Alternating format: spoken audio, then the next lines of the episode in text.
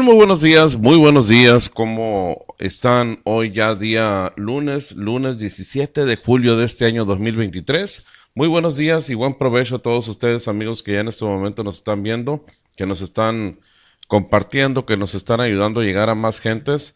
Muchísimas gracias por así hacerlo. Hoy vamos a tener muchas noticias de todos los ámbitos, del ámbito local aquí de Caborca, Sonora, México, donde estamos generando este video. Estamos enclavados en el gran desierto de Altar, en el desierto de Altar, literalmente hablando, con unos calores que ni se imaginan. Y si se los imaginan, se quedan cortos, ¿eh? Estamos en Sonora, somos de México y estamos a, a 100 kilómetros de los Estados Unidos, de la línea fronteriza con Norteamérica, a 100 kilómetros del mar de Cortés. Eh, y luego, ¿qué más? Pues así.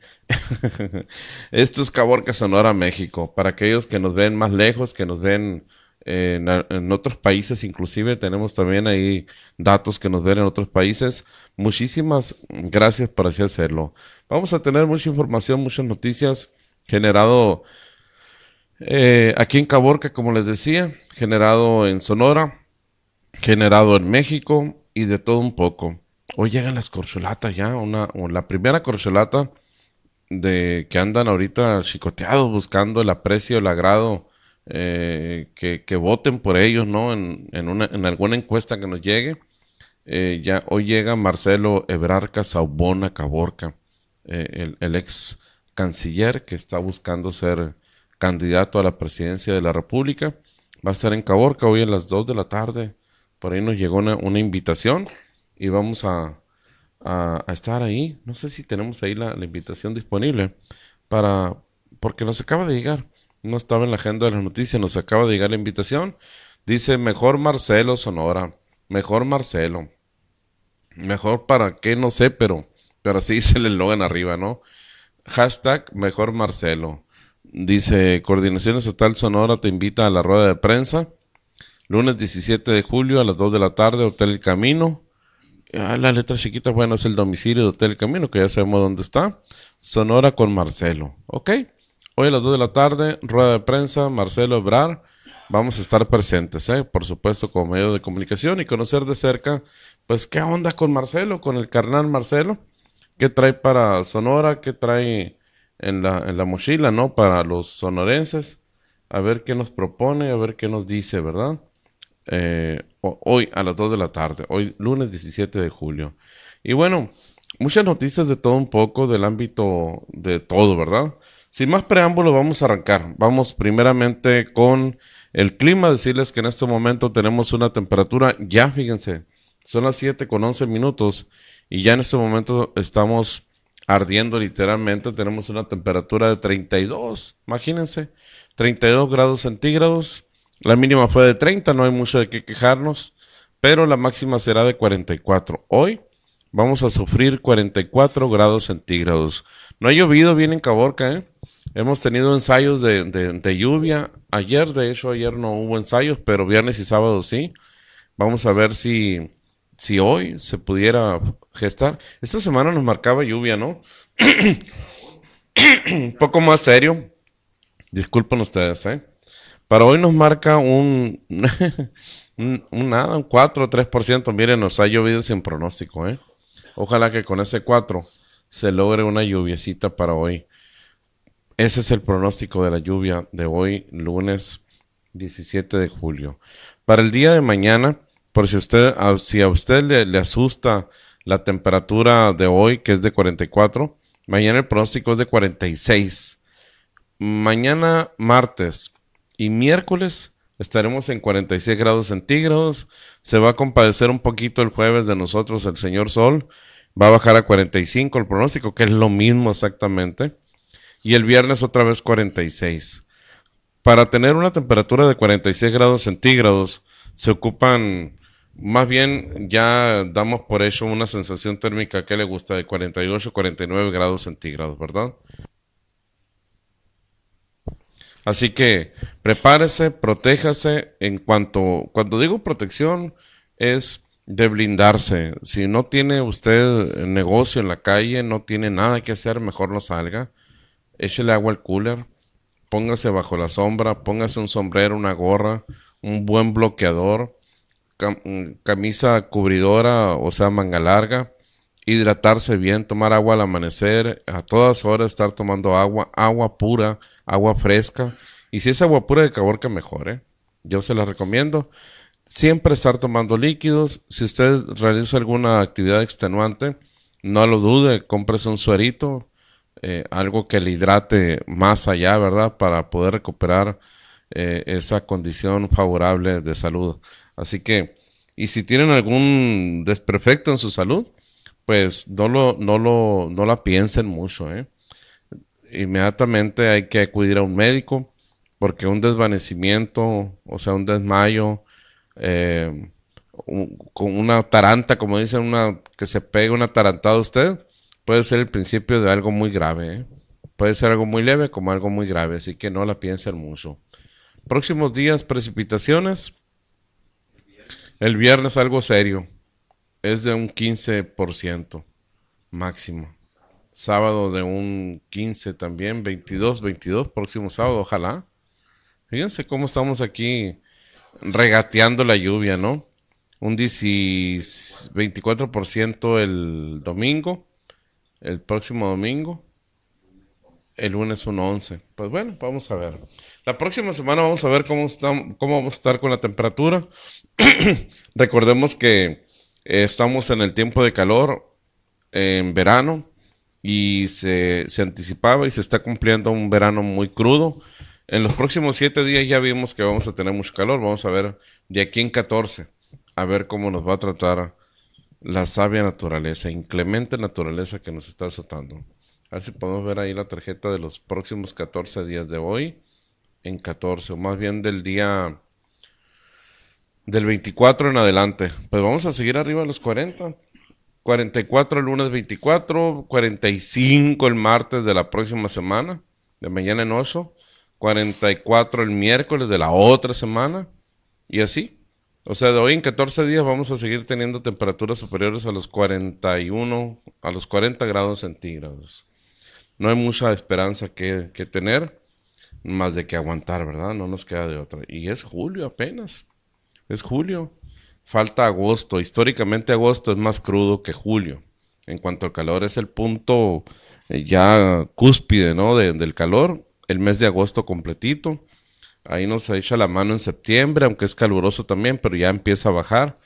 Sí, eh, es julio y agosto, pero agosto es el rey, del, el rey del calor acá en el desierto. Así que, pues esto apenas comienza, apenas inicia, así que a cuidarse, ¿verdad? Como ya les dijimos. Bien, así la información. Vamos a leer mensajes de las personas que ya nos están viendo y escribiendo para que no se nos vayan a perder esos mensajes. Yo sé que siguen viendo y escuchando, pero los mensajes se nos, se nos van yendo conforme van entrando en tiempo real.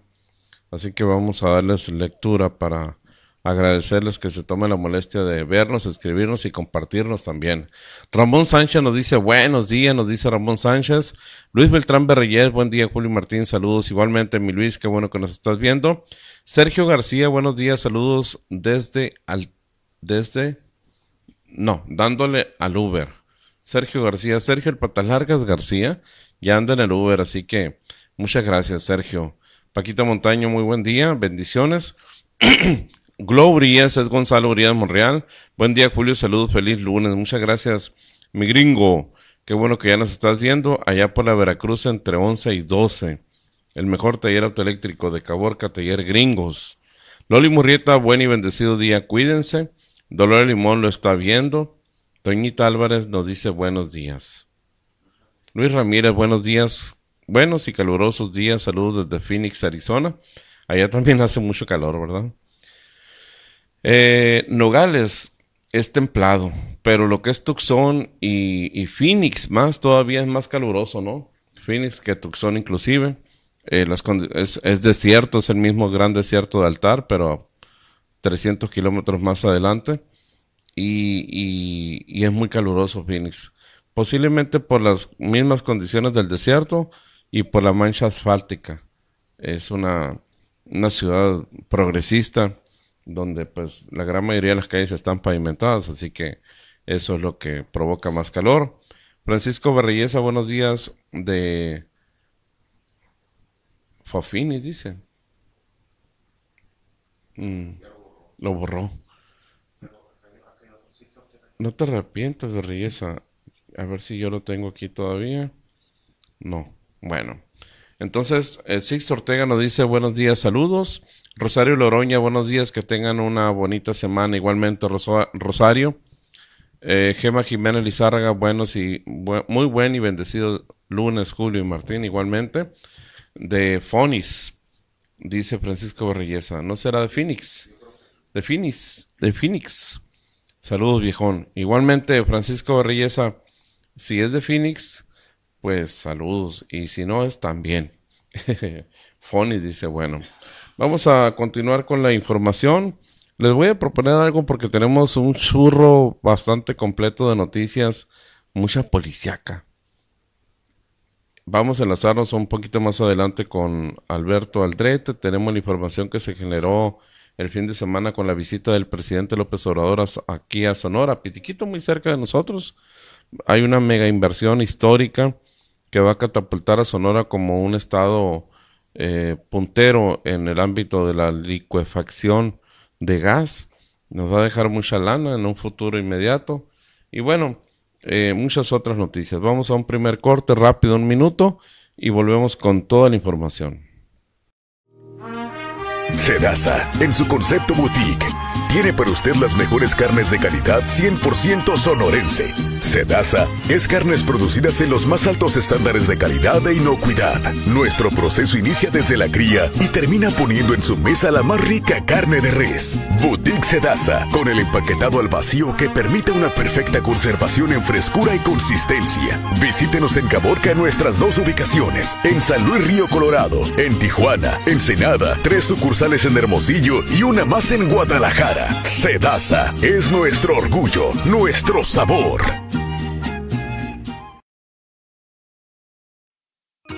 Soluciones médicas de Sonora, la más completa de todo Caborca. Equipo médico y de ortopedia, suministros para la pandemia. Cuidamos siempre tener a tu alcance el mejor surtido y servicio efectivo. Para ayudar a tu economía tenemos precios, precios bajos y muy justos. Soluciones médicas de Sonora, mejorando tu salud y bienestar.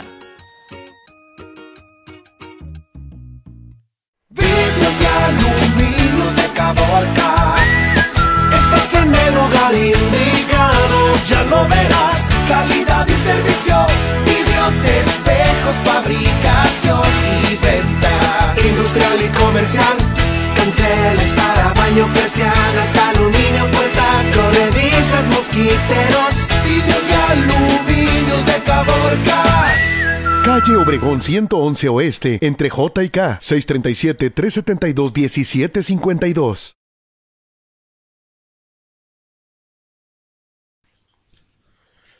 Bien, bien, continuamos con las noticias, con información, tal y como les comentábamos, vamos, vamos avanzando, ¿no?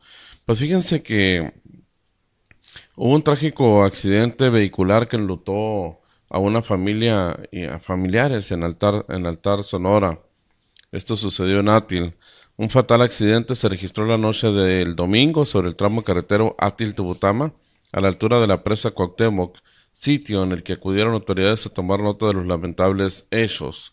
La víctima fue identificada como Armando, de origen estadounidense y con residencia en Altar Sonora. Él quedó sin vida en el lugar del accidente, mientras que dos de sus acompañantes resultaron con lesiones serias. El fatal accidente se registró a las 8 de la noche del domingo, o sea, anoche, cuando las corporaciones fueron alertadas de la volcadura en una de, de las curvas de la carretera interestatal. Al llegar los servicios de emergencia encontraron a un masculino sin vida y dos más con lesiones, los cuales fueron trasladados a recibir atención médica a Caborca. Al lugar acudieron elementos de Cruz Roja Altar, bomberos de Altar y la Policía Estatal de Seguridad pública. Armando eh, se llamaba y era de origen estadounidense con residencia en Altar. Perdió la vida anoche en este trágico accidente carretero a la altura de la presa Cuauhtémoc, en Átil. Aunque la presa está en, en y Tubutama, es de los mismos. Eh, una parte en Átil, otra parte en Tubutama, pero así se dice, ¿no? La presa de Tubutama a la altura del Átil Sonora, este trágico accidente. Eh, miren estas fotografías, vienen de, vienen de Sinaloa, pero no dejan de llamar la atención porque dejaron restos de genitales y una corona fúnebre en una, en una florería. El hallazgo se produjo poco después de la una de la tarde en la florería Rosas de los Mochis, ubicada en la esquina de José María Morelos y Emiliano Zapata. Medios locales informaron que además se localizó un mensaje con presuntas amenazas a los dueños de este establecimiento, una florería, Rosas Los Mochis. Cabe destacar que el mismo lugar fue escenario de un ataque armado el pasado 12 de mayo.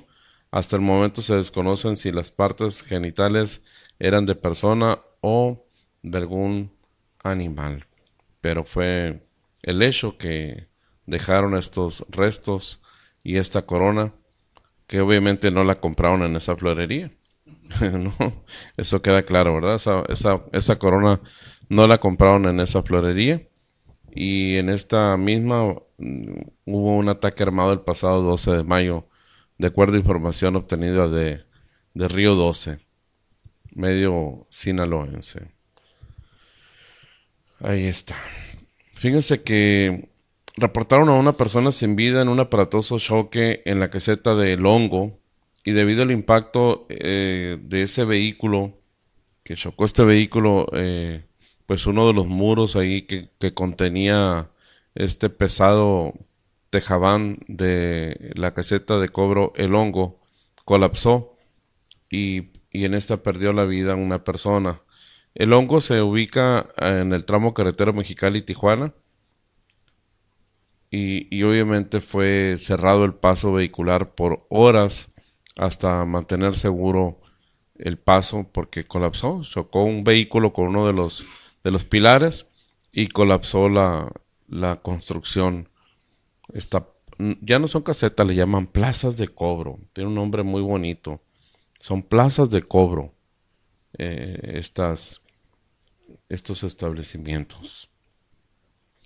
Eh, vamos a saltar, vamos a saltar ahí con, nuestros amigos. Fíjense que se han estado registrando extorsiones eh, específicamente en Altar Sonora y las autoridades municipales a cargo del alcalde Luis Ángel Valenzuela Mendívil están sugiriendo, recomendando a la ciudadanía de Altar Sonora a a tener precaución, a no ser o, hacer caso omiso de llamadas en las que pudieran tratar de involucrarles o y o eh, llevarlos pues a, una a un momento, una situación en las que salgan desfavorecidos con las pretensiones de los de los señores extorsionadores. Y esta es la imagen que, que divulgan el ayuntamiento de, de Altar Sonora para que ustedes estén atentos nosotros siempre les hemos dicho que, mande, nosotros siempre les hemos dicho que es importante eh, colgar las llamadas inmediatamente. Aquí el aviso del TAR Sonora dice, eh, el Ayuntamiento de Altar alerta a la ciudadanía en general sobre la nueva ola de extorsiones que se están presentando en nuestro municipio. Ten cuidado y mantente alerta, no contestes números que no tengas registrados. Evita caer en extorsiones. Denuncia y llama al 089 al 911. Teléfono de seguridad pública de altar. ¿Qué número es el de seguridad pública de altar? Qué buen punto. O a lo mejor abriendo la imagen no se puede, no, no viene. Ajá. Porque ahí tienen su, pues, la dirección de seguridad pública es el 4... No, no, no lo recuerdo. Mejor lo vamos a ver. Pero sí, la llamada anónima 089 o al 911, el número de emergencias, o al, o al número de la Policía Municipal de Altar Sonora para que ustedes denuncien. Al 637-374-0594, ¿es correcto? Y o acudir ahí a la corporación, ¿verdad? En la otra banda. ¿No es la otra banda? Sí, la otra banda de altar, ahí está la, la Dirección de Seguridad Pública Municipal. Y ya que estamos en altar, ¿qué más? ¿Qué más hubo? ¿Qué más se publicó? durante este fin de semana, del viernes para acá, en la página de altar. Eh, el, día de, el día sábado nos comentaban que ah, ah, están teniendo problemas algunos sectores de altar con el suministro de energía eléctrica. Obviamente esto ya lo sabe la Comisión Federal de Electricidad de Manuel Bartlett. Y este, están teniendo problemas. Hay muchos apagones en ciertos sectores de altar prolongados. Se va la luz y tardan horas en regresar. Y esto obviamente preocupa porque si en Caborca hace calor, en altar hace más, ¿eh? En altar hace más. Ahí hasta, o no nada más ahí, sino en todo el desierto hasta las cachoras lloran, ¿eh? Ya ve que las cachoras aguantan mucho el calor, les gusta el calor, pues hasta las cachoras lloran. ¿Qué más hubo en altar? Continúan las graduaciones.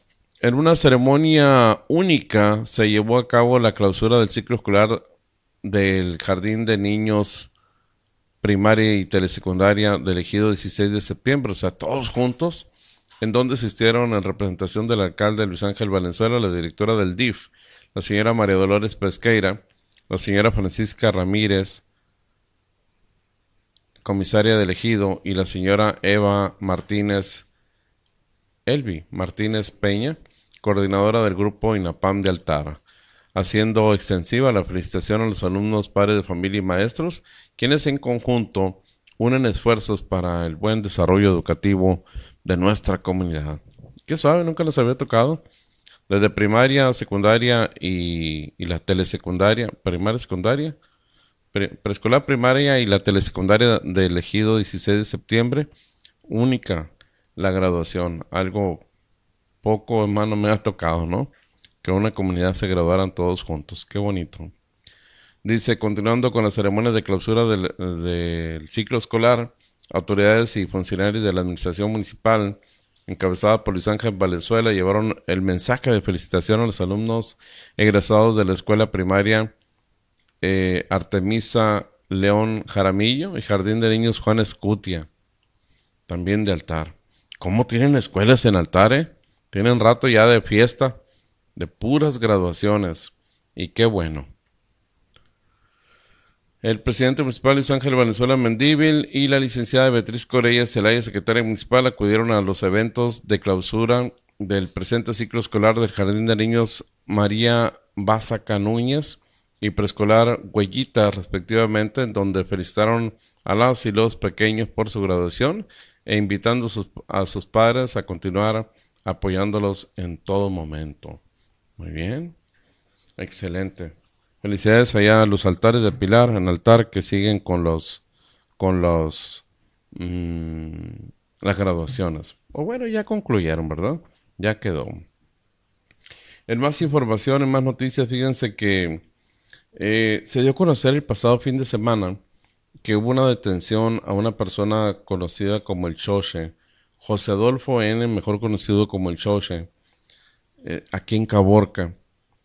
Él fue capturado por elementos de la Agencia Ministerial de Investigación Criminal, la AMIC, de la Fiscalía de Sonora, después de permanecer prófugo durante siete años. A esta persona se le señala como probable responsable de dos homicidios y dos tentativas de homicidio ocurridos en Caborca en el año 2016. Eh, hechos polémicos y muy fuertes, muy cerca aquí donde estamos. Estos hechos fueron por la avenida B, entre las calles 9 y 10. Los agentes de la Fiscalía General de Justicia del Estado llevaron a cabo la detención del sujeto de 37 años de edad en cumplimiento de una orden emitida por un juez. La captura tuvo lugar alrededor de las 3 de la tarde eh, del pasado 12 de julio, dice la información, en la calle Caborca, ubicada en la colonia Infonavit Esperanza, en Caborca, Sonora. Los delitos por los que está Adolfo, José Adolfo, eh, ya en calidad de detenido y vinculado al proceso, versan en el expediente 27-2017, con fecha de 27 de abril del 2017, que se encuentra a disposición del juez primero de primera instancia de lo penal es importante destacar que este caso se lleva en el sistema tradicional, ya que los hechos objeto de la acusación ocurrieron el 8 de febrero del 2016. Las investigaciones realizadas desde el 2016 indican que el Choche acompañado de varias personas, presuntamente efectuó disparos con arma de fuego de grueso calibre hacia un grupo de personas que se encontraban reunidas fuera de una vivienda en la avenida B, entre las calles 9 y 10 de la colonia centro de Caborca, Sonora.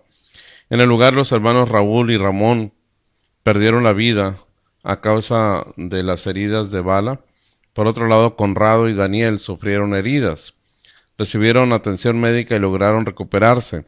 Ambos como testigos identificados identificaron a José Adolfo, el Xoche, como uno de los agresores durante el incidente.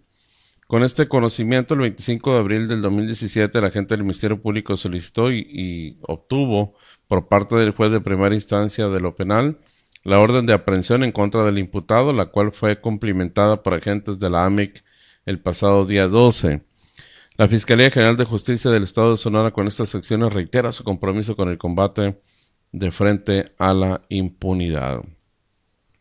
Son los hermanos Zamorano.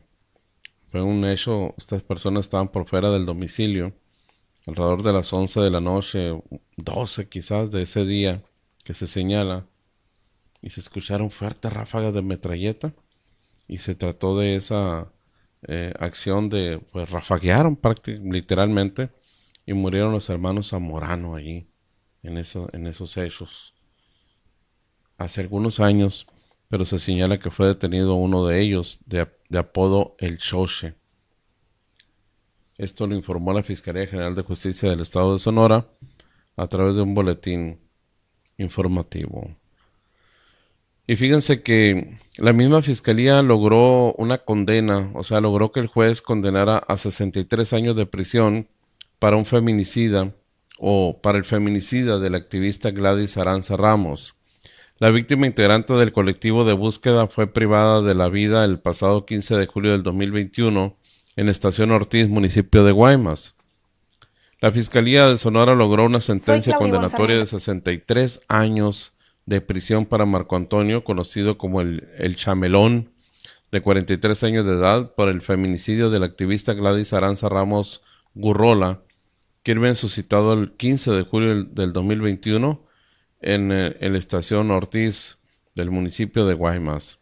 El equipo de, de, litigación de la Vicefiscalía de Control de Procesos de la Fiscalía General de Justicia del Estado de Sonora también obtuvo que el juez impusiera una multa y ordenara la reparación del daño por un monto de 370 mil pesos a favor de la familia de la víctima como parte de la sentencia dictada al condenado.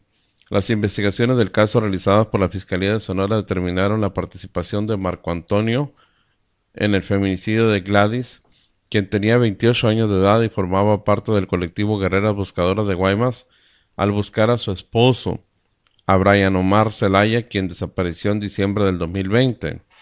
Mediante pruebas obtenidas a través de investigaciones de gabinete y campo, se determinó que el chamelón llegó a la residencia. Miren, en lugar de leer la nota, aprovechamos esta información que emite la vocera de la Fiscalía General de Justicia del Estado de Sonora. Soy Claudia Ivonne Sarmiento Galaviz, agente del Ministerio Público de la Unidad de Tramitación Masiva de Casos especializada en delitos sexuales y violencia familiar. La Fiscalía General de Justicia del Estado, en cumplimiento del derecho de acceso a la justicia de las víctimas, aprendió a Alfredo N., quien fue vinculado a proceso como probable responsable por los delitos de abuso sexual agravado en perjuicio de Nicole Daniela N., violación equiparada agravada en número de tres y violación agravada en concurso real de delitos en agravio de Claudia Alejandra N., así como por el delito de violencia familiar contra Carla Patricia N. Estas acciones se realizaron entre el día 11 y 12 de julio a petición expresa de las afectadas, señalando estas que el imputado estaba próximo a abandonar la ciudad, por lo que urgieron la acción judicial. Y a fin de garantizar el acceso a las víctimas a la justicia, se procedió conforme a derecho, logrando vinculación a proceso y una prisión preventiva justificada.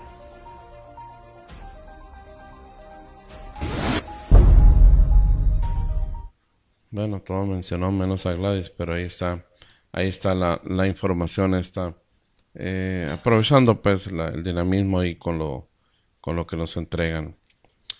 Eh, fíjense que anoche, anoche murió una persona y se señala que fue por golpe de calor falleció en, el, en la calle Río Asunción, entre las avenidas B y C de la colonia Doctores.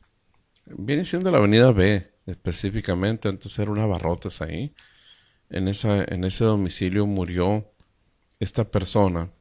Dicen que, que por golpe de calor. Las temperaturas que se han registrado en esta ciudad de Caborca, Sonora, durante la actual temporada de verano, ya dejaron la tercera víctima por golpe de calor en el municipio de Caborca. Esto cuando la noche de este, de este domingo se reportó una persona sin vida sobre la calle Río Asunción y la avenida B de la colonia Doctores, donde se encontró a la víctima sobre una banqueta ya sin vida. Se trata de un hombre que yacía sin signos de violencia. Fue reportada por vecinos del sector después de que quedó inerte en el lugar y los primeros indicios se establece que podría ser por golpe de calor el cual colapsó su sistema respiratorio. Esto se suma a dos casos más que se han registrado en este último mes en el municipio, por lo que se debe extremar precauciones preventivas. es lo mismo, ¿no? Por lo que se deben de extremar eh, las precauciones ante los calores extremos que aún seguirán registrándose en las próximas horas, próximas semanas. Mm. Bueno, murió esta persona. Quedó en esa banqueta. Ahí lo vemos. Pero, pues solo que sean magos, ¿no? Los peritos o los estatales. Que lo vean, lo chequen, lo tienten. Golpe de calor. Les voy a decir algo. Mm, o sea, no es que sea yo... ¿Cómo les puedo explicar? Pero sí escéptico, ¿no? Puede ser escepticismo, puede ser, Martín. No creer una información porque está aventurado el, el, diagnóstico que se está dando de, del cómo fue o por qué murió. Porque para determinar una muerte, para decir, miren, murió de esto, se tiene que hacer un examen no médico, ni, ni visual, ni ay, a, ojo de buen cubero. Tiene que haber una autopsia, o sea, tienen que llegar los peritos, tienen que hacer levantamiento del cuerpo, y hacer un, una investigación científica pues ya más profunda y un legista, un médico o un perito especializado con todos los eh, métodos científicos que existen, poder determinar de qué murió la persona. Porque igual pudo haber sido un infarto, pudo haber sido, sí, un problema respiratorio, pero así, ¿de dónde sacan? A los 20 minutos que estaba la persona muerta, ya decían que había muerto por, por golpe de calor. Oye, espérate. O sea, igual no cambia la situación, la persona murió. Pero ¿por qué dicen que murió de golpe de calor a los 15, 20 minutos anoche ya? No, no, no, no fue violento. Le surge mucho que no, a que no sea violento.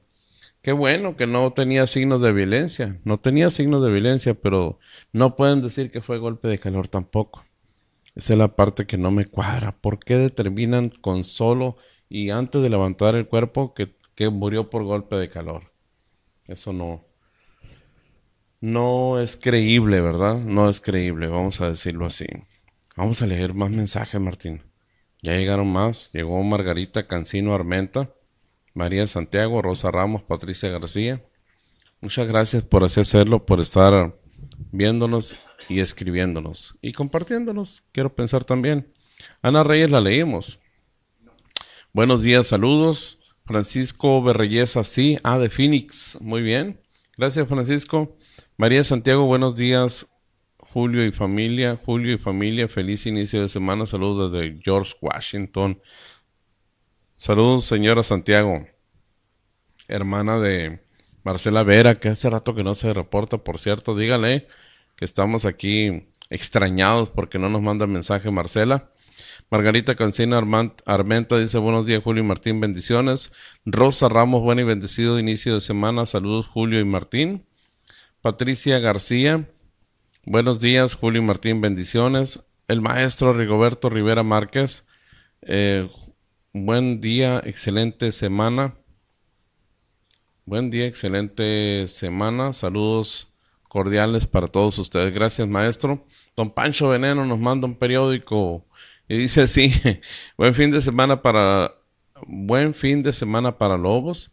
Ya vienen, ya tienen nomenclatura hasta en las calles, gracias a las gestiones del alcalde municipal. Él lo prometió y cumplió con creces. Gracias, ok.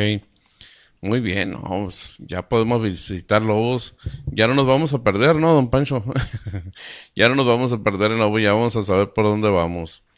Paquita Méndez, buenos días. Bonita semana, saludos para todos ustedes, bendiciones siempre. Lindo día. Es tu cuñada, ¿verdad? Paquita Méndez, muy bien.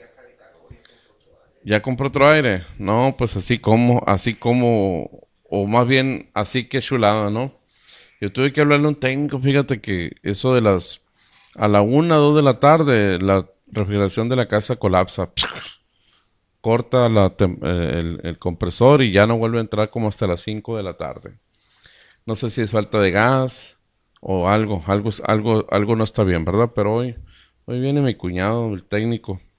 Vamos a ver qué está pasando. Pero sí tiene que ver con el calor. ¿Verdad?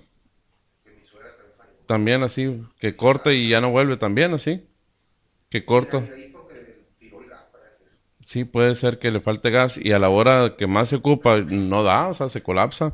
Son tan altas las temperaturas que, que no aguantan los aparatos. Ah, qué cosas. ¿A dónde vamos? ¿Qué hacemos? Es que me preocupa que no tenemos casi... Fíjense que la Fiscalía de Sonora capturó a Osvaldo Iván, de 51 años de edad, como probable responsable del delito de la muerte de un perro. Esto por acto de maltrato o crueldad animal cometido en agravio del güero.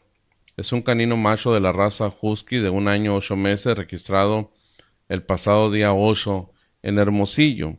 En un juicio abreviado fue encontrado culpable de este delito. Al ser presentado en la audiencia, el imputado y su defensa solicitaron la ampliación del término constitucional a 148 horas para la, para la resolución de la vinculación a proceso. Se agendó para el día 16 pasado, o sea, ayer, pero el juez le impuso al sujeto una serie de medidas cautelares ya establecidas.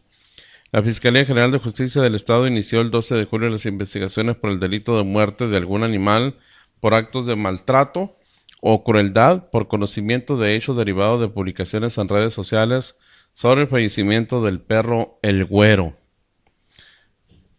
El abandono deliberado a la interperie del canino de la raza husky al estar amarrado con cadena a la ventana a pesar de las altas temperaturas encuadra en el delito que se persigue. O sea, no murió.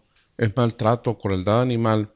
Este perrito lo mantuvo amarrado en la ventana, en la reja de la ventana, a la intemperie, ante las altas temperaturas, fue denunciado y procedió. Los elementos de la Agencia Ministerial de Investigación Criminal con base a un mandato judicial obtenido por la agencia del Ministerio Público especializado en delitos de abigiato y delitos en contra de los animales por acto de maltrato o crueldad, aprendieron el pasado 13 de julio a Osvaldo Iván por los delitos antes señalados. O sea que porque hay muchos perros que andan en la calle, ¿no? Muchos perros, igual a la interperie, aunque un perro por naturaleza busca sombra, ¿no? Pero este lo tenían amarrado en una reja a la interperie y sin sombra. Pues sí, hay un maltrato, ¿no? Hay una crueldad ahí. Porque yo veo aquí los perros de los vecinos y son felices, andan para arriba y para abajo y, y defecan aquí, hacen allá y de todo ellos son felices, pero no están amarrados. O sea, tienen dueño, pero los dueños no los tienen amarrados. Esa es la diferencia, ¿no? Como la canela, nuestra vecina aquí, la, la perrita de todos, muy amiga de Martín. Ya no te quiere morder, Martín. Ya no paso por ahí. Necesitas hablarle. Yo le digo a la gente conocida, nomás háblele, díganle, hola, qué bonita amaneciste hoy, Canela. Y les mueve la cola. Eh, eh, es en automático, ¿eh? Es, muy brava, pero si le dices canela, hasta se echa la perra. Con eso tiene. Es facilona. es buena, es buena, es buena. Es la perrita de todos, así le digo yo, porque a todos nosotros nos cuida mucho. pero sí es muy brava con los, con los que pasan, o sea, es muy cuidadora. Es muy cuidadora. En algún momento yo me preocupé porque se dijo, parece ser que las personas que, que, gustan de, no que, no que gustan, sino que son protectoras de animales, estaban solicitando una ampliación ahí al código penal que ya contempla, como este caso, la condena, procesar y condenar a personas por, por maltrato, crueldad y o por matar a un perro. Y estaban solicitando que también se, se tipifique en el código penal de Sonora que si tienes a tu perro eh, guardado, o sea, que no le das libertad de salir, que también se, se denuncia y se condena a las personas que tienen, o sea, entre comillas, en cautiverio los perros. Pero, y sí me preocupé porque dije, bueno, pues imagínate, van a, van a denunciar a medio mundo. ¿Cuántos perros no viven dentro de las casas que los tienen encerrados, obviamente, con, con la reja cerrada? Y, o lo que usted quiere, y los perros salen cuando el dueño quiere y, y amarraditos para que cotorreen un rato y darles, darles darles pueblo, pues. Y yo dije, pues, primero, porque los perros andaban en la calle y era maltrato como lo que ya vemos, ¿no? Ahora porque están encerrados. Bueno, pues no tienen llenas. Yo digo, está bien, es correcto. En lo personal yo convivo con eso de que hay que proteger a los animales, pero que no exageren, ¿no, Martín, con sus peticiones? Porque nos quejábamos de que no había, y cada vez se está haciendo un poco mejor ahí, un control para la cuestión de los perros que hacen daño a los vecinos, que esto, que aquello, y, exigiéndoles a los dueños a mantener bajo control a sus animales. Pues el otro día vi que están pidiendo que también se denuncie a los que tienen guardados a, sus animales, por favor. Pero no. Eh, ¿Cómo puedo explicarlo sin, sin herir susceptibilidades? Con todo respeto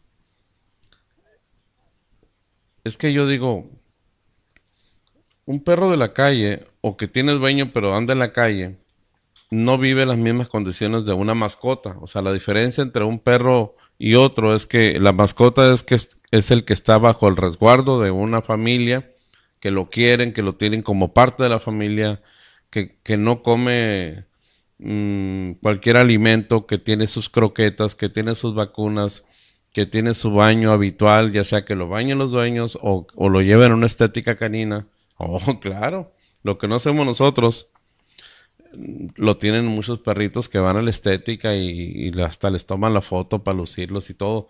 O sea, esa es una mascota. Y claro que tienen calidad de vida porque no se desgastan en el sol, no están expuestos a las garrapatas, no están expuestos a que otro animal los, los agarre y los haga trizas como ese que, te, que me platicabas ayer, ¿no? Que lo agarren a fregazos ahí, a mordidas, otros perros, o sea, que la jaurilla los atrape. E, eso, eso es darle calidad de vida a un animal. Que si se requiere esterilización, que si ya parió, que si, o sea, es, es una persona, es un, no, no, no, no, es una personita, pero es un, es un ser querido dentro de casa.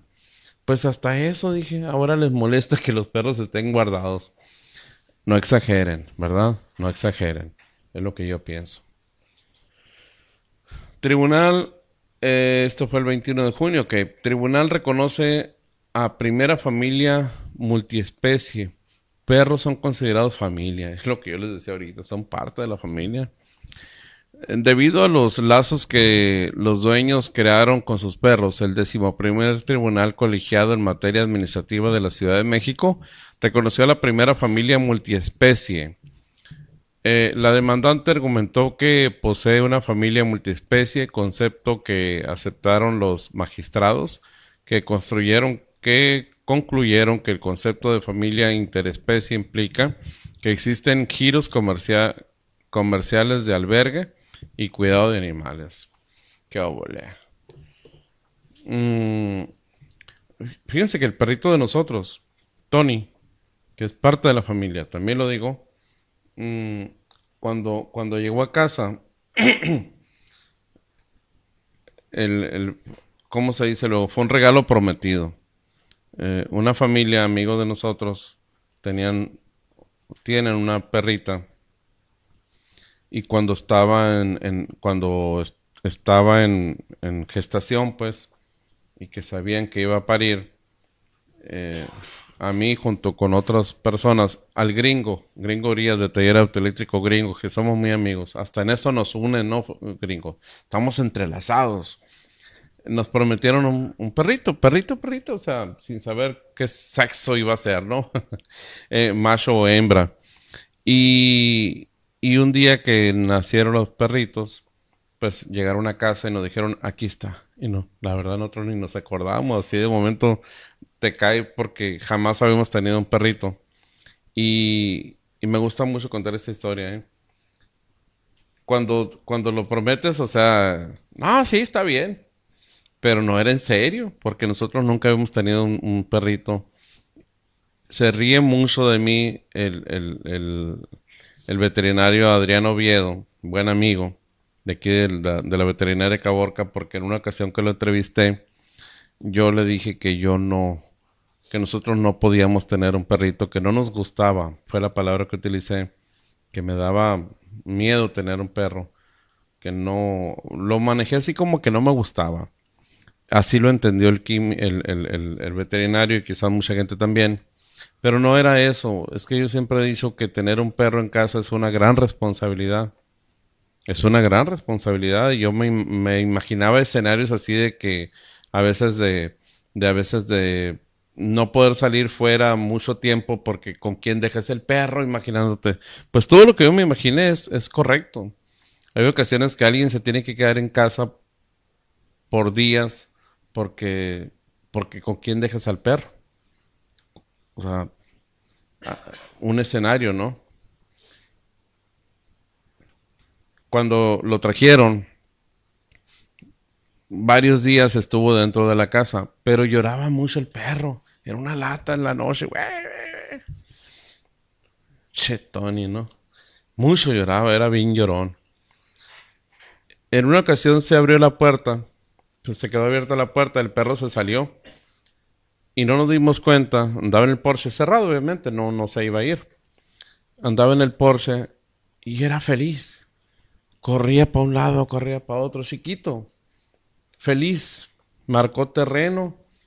Ah, ¿qué andas haciendo aquí? Lo meten y empieza a llorar otra vez y a rascar la puerta. El perro era feliz fuera. Pues él tiene su espacio fuera, él no vive dentro de la casa, él vive, tiene su espacio fuera, o sea, tiene contacto con el sol, con la lluvia, la ve, pues, ve cuando amanece, cuando oscurece y todo. Obviamente protegido, cuidado, pero él, tiene convivencia con el exterior. Tiene su Porsche, es de él, de nadie más, ¿no? Y, es donde me quedó claro que los perros no deben de estar dentro de la casa. Mis respetos, ¿eh? Es un gran cotorreo para él dejar la puerta abierta y se mete, recorre toda la casa corriendo y lo deja, ¿no? Y agarra y se mete por abajo, sale por otro, ya tiene su rutina en más, los puedes dejar y ya sabes por dónde va a agarrar. Y ya que se cansa, se sale. Es un cotorreo para él, es una rutina, ¿no?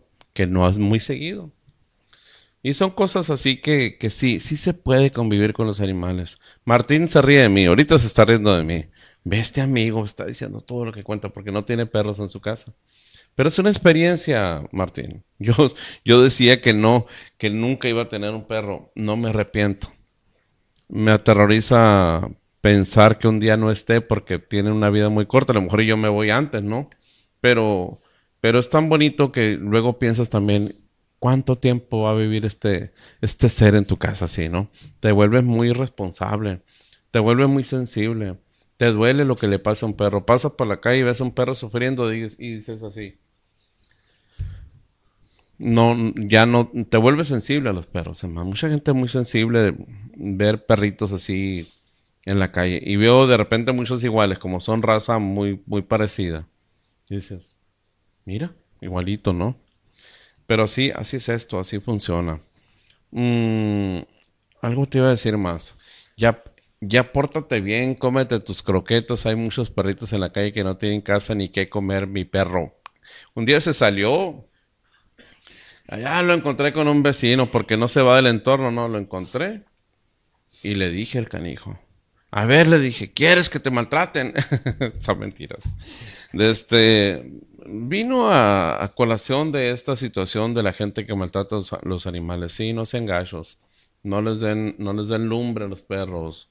Trátenlos bien. Son seres muy, muy importantes. Son el balance de la, de la naturaleza. El gringo tiene la, la, una hermana del perrito de nosotros, tiene a, a una hermanita es perrita. Y, y en cuanto me ve, me brinca. Yo creo que me huele, ¿no? Me huele. Es una tóxica que tiene el gringo y no lo deja ni salir. Y si sale se le sube el carro. Es un show, ¿no, gringo? Así es. Muy bien. Bueno, entonces continúa. Oye, Alberto. Aquí lo tengo eh, escuchando mis historias.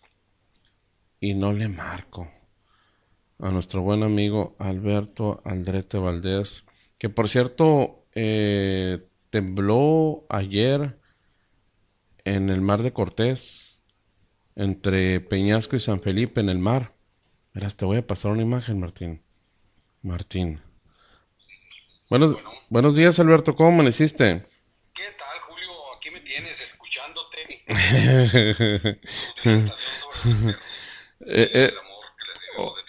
Pero es que es en serio, ¿eh? Yo te lo digo sinceramente. ¿Tú tienes perrito, Alberto?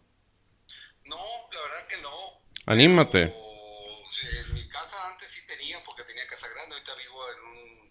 Pues no, no es un departamento, pero no tengo mucho coral y, y Ajá. me gustan los perros adentro. Eh, te estás escuchando un poquito lejos porque estoy ahorita. Ahorita. ah, mira, ahí te mandé una foto, Martín. Esta es la tóxica, dice el gringo, me la acaba de mandar. Esta es la tóxica. la, la, la hermana del Tony, que aquí tenemos nosotros a su hermano. Verás, ponla. Me la acaba de mandar el gringo. Y esa es la tóxica. Esa perrita es una tóxica. Es, es- literalmente es tóxica, ¿eh? No lo deja ni un instante el gringo. Y Ya esa- vi ayer que la andaba buscando, andaba buscando una. Se te perdió, ¿no? ¿Qué? Se te perdió un perro. O, No. o estás, estás haciendo el favor a alguien. No, de repente nos mandan así y nos y- Ah, y, lo ok. publicamos. como- Es parte de la sensibilidad, Alberto. Ok, está bien, está bien. Está Y bien. esa que Yo- estás viendo en pantalla es la hermanita del Tony. Sí, Pero esa, esa es una tóxica. No lo deja ser al gringo, no lo deja ser para sí, nada. sí, sí. Sí, sí, hay de todo, como en las mujeres también. Sí, por eso es la tóxica, así le dice el gringo, es la tóxica. Es feliz. Muy bien. Alberto tembló, tembló ayer en Peñasco. Fíjate que sí, tembló. Ahora sí que 12. ¿dónde te agarró el temblor?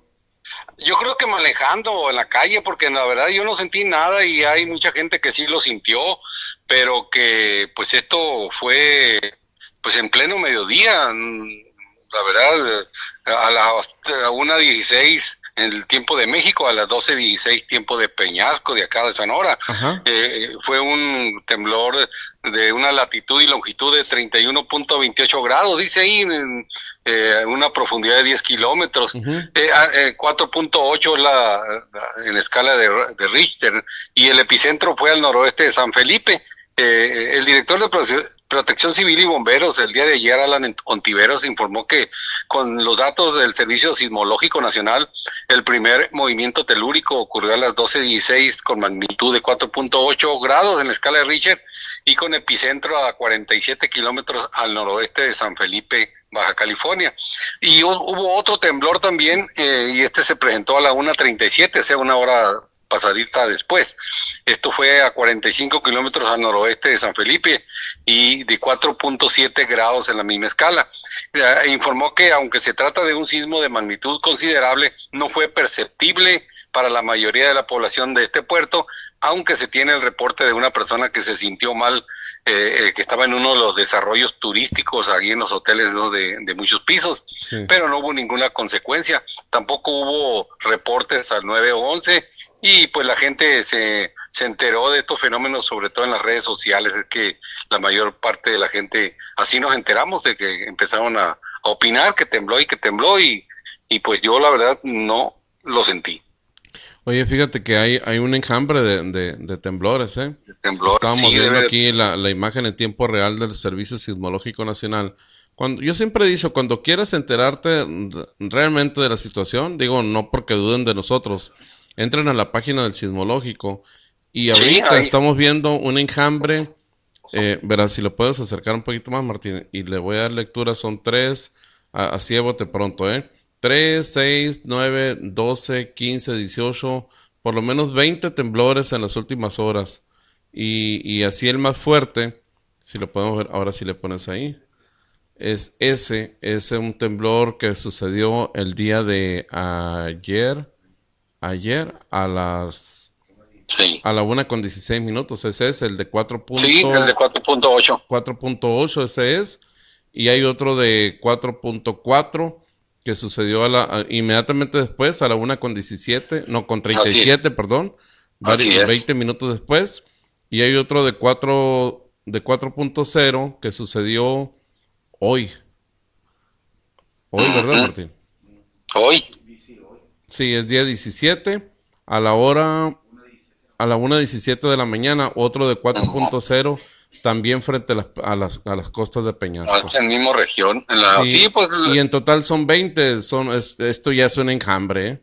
Sí, la verdad que esperemos que sean reacomodos del subsuelo y no, Sí. y no que sea eh, un temblor de gran magnitud, porque pues como sabemos la falla de San Andrés pasa muy cerca y, y siempre se ha pre- predicho que, que algún día va a haber un temblor de gran magnitud. Sí, pues ojalá. Mande. El último sucedió a las 4 de la mañana con 40 minutos con un segundo. El día de hoy a las 4 de la mañana con 40 minutos. Y es de 3.3.6. O sea, sigue temblando. Sí, sigue temblando, ojalá y, y como te digo, pues sea nada más puros piquetitos. Están entre Peñasco y el Golfo de Santa Clara. La, so- la gran mayoría. Entre Peñasco y San Luis, pues. Sí, ok, en la... En- O- entre otras veces se, se focaliza mucho, es muy constante que, que suceden enjambres frente a las costas de Puerto Lobos, de Puerto Libertad, pero hoy están concentrados en, entre Peñasco Sí, en el Alto Golfo. y, en, y, y San Luis, ajá. Sí, en frente a las costas de- del Golfo de Santa Clara, Puerto Peñasco. Y allá arriba, fíjate, en la península, ahí estamos viendo otro enjambre, ¿no, Martín? Eh, eh, viene siendo en Vicente Sánchez, ¿es? eh, Luis B. Sánchez ser. Ahí te va. No, ah, no puede ser en Baja California. Es Baja California, pero arribita, arribita, pero estos sí son en tierra. Nomás pícale uno para ver dónde es, Martín. Es en Rodolfo Sánchez Timoro, Baja California. Debe ser una región ejidal, cerca de Lázaro Cárdenas. Ahí estamos viendo otro enjambre también. Hay uno verde y mira, Martín. Ese verde, 2.8. Ajá. Pues qué cosas, ¿no? A ver, a ver, ojalá que sea algo como dices tú de reacomodos y no, y no sea el, el, el anticipo de algo más fuerte. A veces la- las, las réplicas son más fuertes que los, que los, que los, que los genuinos, ¿no? Esperemos que no suceda, Alberto. Bueno. bueno, bueno, bueno. Se nos cortó la llamada. Bueno, voy a volver a comunicarme con él para entrar en detalle. Llamada finalizada. Ahí está. Ahí está. Se nos cortó la llamada, Alberto. Fíjate que se fue la luz y ¿A- a se cortó todo aquí, pues hasta el wifi, en la computadora se apagó, pero ya volvió, déjame que, eh, si quieres pasar otra noticia y ahorita Sí. déjame aquí en espera mientras se reanuda la computadora. Sí, ya se está reanudando. Sí, ya está Ah, muy bien. Te ya. comentaba que, que los, que los Ah. temblores, eh, muchas veces los que suceden son el, el- el- son más fuertes las réplicas que los temblores genuinos, ¿no? Que el primero.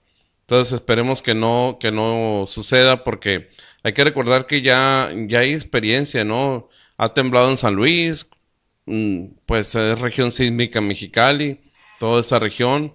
Ha temblado en San Luis, en Peñasco también alguna vez han tenido daños materiales, ¿verdad? que- Por ese tipo de eventos y ya por eso la gente se asusta, obviamente. En abril del 2011 hubo un temblor de que sí dejó algunos daños estructurales en algunos edificios y, y sí causó pánico en cierta gente que pues lo vivió muy de cerca, muy con daños. Sí, sí, y, y es por eso que la gente ya se asusta. Eh, nosotros acá, mm, aunque sabemos que tiembla en, en- frente a las costas de Caborca, en, en el mar de Cortés, no, no, no tenemos ese miedo que ustedes tienen porque nunca nos ha causado ningún daño. Sí se ha sentido alguna ocasión eh, algún temblor que nos ha llegado a mover aquí o, referir nosotros. Yo recuerdo en una ocasión iba por la calle 6 y de repente empecé, había semáforos todavía. Y empecé a ver que uno de los, de los semáforos de la calle 6 y la Quiroz se estaba tambaleando. Y doy vuelta y el siguiente semáforo se estaba tambaleando también. Entonces, eh, al ratito eh, estaba Talamante, iba escuchando el radio precisamente y Talamante tenía un escándalo que estaba temblando en Caborca, es el Talamante. y, es la única vez que yo recuerdo, sí, pero no pasó nada, no pasó mayores, en lo absoluto. Entonces, ah, qué, bueno. Eh, Fíjate que Mexicali, verás cómo reportan temblores bastantes, es una cosa exagerada, ¿no? Que que pues ahí tienen el Cerropeto, una zona mm, de aguas termales ahí donde incluso hay una planta de generadora de, de, electricidad y, y pues están pues siempre con el Jesús en la boca en, ese lugar. Sí. Pues, sí, todo lo que es el valle de entre San Luis y Mexicali, el, de este, el kilómetro 43, todo eso es región supersísmica, ¿no? Sí, definitivamente, pues es la falla de San Andrés, que es la que tenemos muy, muy cerca y es la que podría algún día hacer daños eh, muy considerables, ¿no? Que es una región muy progresista, ¿no? Yo como me, me sorprendió una ocasión que fui, ¿cómo se llama el, el kilómetro 43? Que sí se lo conoce, pero tiene su nombre, ¿no? Mm, eh, bueno, el kilómetro 46 es uno, el otro es Luis de Sánchez o kilómetro 57. Ajá. Que pues fui el kilómetro 43 ahí que es un poblado y tenía más bancos que Caborca, Coppel, Soriana y todos los bancos de México estaban en el pueblito y ya ni Caborca. Dije, ¿qué, qué onda? ¿Qué pasa? Que hay mucho dinero. Ese es Luis de Sánchez, porque ahí está cerca Rillito y, es otro poblado muy chico. Pero Luis de Sánchez, que es eh, una, un callejón, una calle divide a Sonora de Baja California. El otro lado, la otra, la, mitad de Sonora se llama Luis de Sánchez y la otra mitad se llama Estación Coahuila, la de Baja California. Pero es la, es la misma, de cuenta que cruza la calle ahí te va siguiendo una patrulla y cruza la calle y ya no te puede continuar el, la persecución. Así es. Porque ya anda invadiendo. Ah, cambiando de tema, ¿lo visitó el fiscal anticorrupción en Peñasco? Fíjate que sí, el jueves, eh, invitado por el Colegio de Abogados. Alberto, verá, muévete un poquito ahí el, el, el, micrófono, el auricular, porque se escucha un poco opaco. A ver si me, ¿Me acerco o, Sí, acércate, ajá, acércate. Ah, bueno, ya me acerqué a ver. Qué ahí está, ahí mero, ahí está. Ahí mero. Sí, te decía que está, eh, el fiscal fue invitado por el Colegio de Abogados Punta Peñasco, esto el pasado jueves, eh, eh, el fiscal anticorrupción de Sonora, el maestro Rogelio López García, quien, acompañado de dos peritos, ofreció una charla con miembros del colegio acerca del organigrama y de cómo funciona esa fiscalía. se volvió a ir la luz. ¿En serio? Sí. se volvió a ir la luz y, me quedé, me quedé pues estaba leyendo. Se te, se te va la pantalla ahí. Sí, no, no, se apaga todo, se apaga todo. Ahorita, se cortó porque era por el wifi, era por WhatsApp, pero ahora estoy por el otro directo y no. Eh, ¿Qué te parece si ahorita que vuelva lo voy a imprimir y mejor eh, yo te marco un ratito en cuanto regrese? Ahorita Son apagones esporádicos nomás. Seguro que sí, muy bien. Eso. Sí. Y, y, ya le digo que ya Peñasco ya está como altar. El sábado nos, nos comentaban ahí unos amigos que estaban teniendo problemas con la energía eléctrica, pero prolongado. Se iba un rato, mucho rato, luego volvía y más tardaba en volver en lo que otra vez. Y esto preocupa mucho porque luego vienen los problemas en los equipos eh, electrodomésticos principalmente. Por ejemplo, eso que le está pasando a Alberto con los apagones a las computadoras por sí son muy delicadas y esos apagones son lumbre para los aparatos, para las computadoras, los refrigeradores, las refrigeraciones, luego se vuelven locas, no quieren entrar a la unidad, es un show. Y esa es la parte que, que le molesta y le preocupa a la gente, ¿no? Luego ya haces un reporte, estamos trabajando en eso. La única ocasión me acuerdo que se fue la luz y marqué, era en la noche, era en la tarde y no, llegaron las 12 de la noche y no llegaba la luz. Y, y marqué precisamente a la comisión y me dijeron, ya estamos trabajando en, su, en su servicio. Entonces le digo, espéreme, pero usted no me ha preguntado dónde estoy marcando. Ah, es que nos han reportado mucho que, que está fallando. Eh, bueno, ok, le dije, entonces, ¿dónde vivo yo? Usted está en, en, en la parte centro de la ciudad, en la avenida Quiroz y Mora y la calle 3. No, le dije, tómame bien el dato porque estoy en otra parte. Eh, ya se vuelven hasta sistemáticos y como que hasta se molestan porque les hace la, el, reporte directo, que es lo que me decían el sábado que, que habían reportado en altar y que, y que ya no contestaban el teléfono. O sea, al principio sí contestaron y después ya no contestaban. Entonces, como que es una manera de decirles no tenemos la solución, ¿verdad? Y, y, quién sabe cuál sea la solución en estos casos. Por ejemplo, en altar que ya es constante, nos han dicho que es que están teniendo problemas con apagones. Algo, algo no, algo no está resolviendo ahí Comisión Federal de, de Electricidad. Vamos a leer los otros mensajes que nos llegaron porque tenemos otros mensajitos allí agradeciéndoles que así lo estén haciendo. ¿eh? Estuvo el presidente este fin de semana aquí en, en la región, específicamente en Pitiquito, Sonora. Gab, eh, Gabilicia Baraja nos dice buen día, feliz inicio de semana con la novedad que el sábado en la madrugada nos cayó una buena llovida con relámpagos y truenos que casi nos dejan sin energía eléctrica. Órale, pues qué bueno, por una parte, Gabilicia, eh, pero qué feo se ha de sentir en el mar, que ustedes viven en el mar, en, la orilla del mar viven, el, poblado del desemboque viven a la orilla del mar, a metros del agua. Perla Jasso. Ah, Gavilicia, perdón, perdón, es que estaba viendo Perla abajo. Oye, Gavilicia, qué feo se siente también en el ejido del coyote que llueva con trueno, ¿no? también en el ejido del coyote. Pues qué bueno, Gavilicia, qué bueno que llovió, que mucha falta nos hace en toda esta región. Ojalá nos lloviera generalizado, parejito, aunque le, le de estar cayendo gordo a los, a los agricultores, a los productores de uva pasa, ¿no? Ahorita está tendida la pasa, ¿no? Cortan la uva y la tienden. Y, esperando que no llueva, porque si llueve, pues se, se, aguadea toda la producción. Bueno, que no llueva entonces. Perla Jasso, buenos días, Julio y Martín, que tengan excelente día, inicio de semana, Dios los bendiga. Ella sí está en el desemboque. ¿eh? Muchas gracias, Perla. El ingeniero José Arturo Redondo Morales nos dice buen día a todos, espero que esta semana sea mejor que la anterior y disfruten lo que hacen. Igualmente, ingeniero, que todo salga bien. Amada, mira, la anda perdida la amada. Buenos días, Julio Martín. Excelente inicio de semana. Saludos. Saludos, Amada Rodríguez, allá la comadre de Gavilicia en el Ejido del Coyote. Qué bueno que nos están viendo también. Fíjense que la playa, eh, no la playa del desemboque ni la de Portolobos, así se llama un asentamiento, dígase así, la playa en trincheras, que son muy buenos para hacer queso, por cierto, en playitas. La playa, Trincheras, fue un asentamiento humano que estaba en las inmediaciones de lo que hoy es la población Trincheras, al menos 10.000 años atrás, según las investigaciones de Lina Sonora, donde precisamente tienen, tan así está en rico en historia esta región, que hasta un centro del INA Sonora existe, un museo en Trincheras.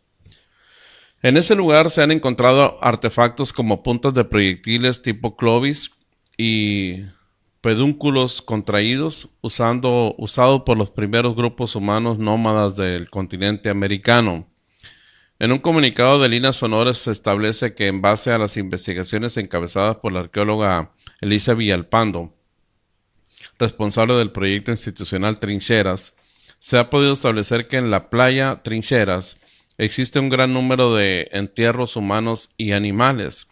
La mayoría de estos vestigios corresponden al periodo llamado agricultura temprana, toda vez que del año 250, toda vez que, perdón, que de 250 inhumaciones halladas, o sea, eh, restos encontrados, 207 pertenecen a la etapa en la que el sitio tuvo una gran actividad. También se han encontrado grandes cantidades de conchas marinas, aspecto que indicaría que hubo una gran producción de ornamentos elaborados con este material. Aunque pocos entierros presentan ajuares, algunos de ellos contienen cristales de cuarzo, morteros, ponzones de hueso, proyectiles, pipas de piedra y ornamentos de concha como, como pendientes nacarados, concluye la, la información. Así que continúan las labores de búsqueda, exploración y protección de todo tipo de, eh, vestigios de vida pasada en la región de Trincheras. Esta es de Trincheras, ¿no?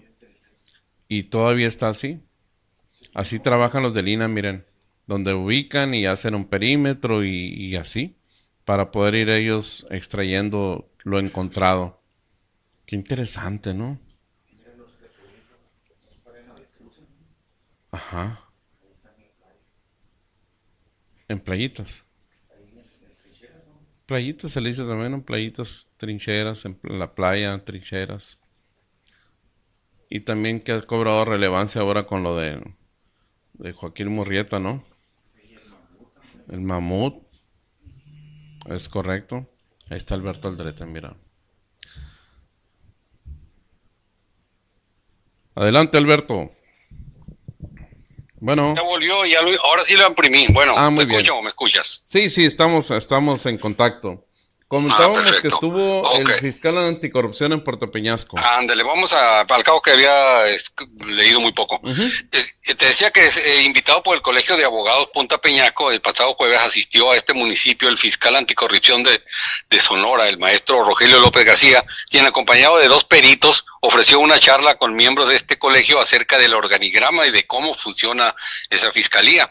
El licenciado Joaquín Jauregui Mercado informó que gracias a la invitación que le hicieron los también abogados Ernesto Tadei Carrillo y Ana Isabel Velázquez fue que se concretó esta importante visita en donde el tema central fue la de promover la cultura de la denuncia hacia los abogados postulantes, es decir, a los jóvenes.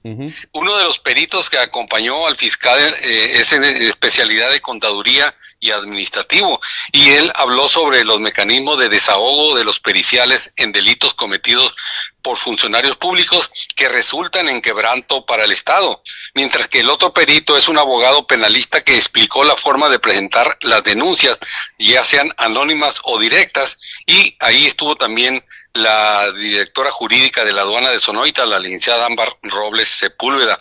El licenciado Jauregui Mercado precisó que el Colegio de Abogados, como representantes de la sociedad, sienten la obligación de que toda persona Toda persona, sea nacional o extranjera, debe saber que tienen el compromiso moral y legal de denunciar cualquier acto de corrupción que sepa que se cometió. Los miembros del colegio agradecieron al maestro Rogelio López de que por primera vez convivieran e hicieran el compromiso de seguir interactuando con los colegios de San Luis Río Colorado y Caborca para enfrentar actos de corrupción de funcionarios públicos y a su vez el fiscal anticorrupción dijo que las puertas de esa fiscalía están abiertas y dispuestas para atender todo tipo de quejas. En la otra información, sí. Julio, para evitar pérdidas de los restaurantes al recibir mercancías en mal estado y salvaguardar la salud de los consumidores, Eduardo Aguirre Ruiz, coordinador de fomento sanitario de la Oficina de Regulación Sanitaria, recomendó que se capacite al personal para que tengan conocimiento al recibir el producto, específicamente con los restaurantes que utilizan el marisco para la creación de sus platillos, ya que es de mucha importancia el manejo adecuado de sus productos y aclaró que ha habido cursos donde se toca este tema, pero ante el fuerte calor que está haciendo, no está por demás recomendarles esta situación. Detalló que el problema actual es con aquellos comercios eh, eh, informales.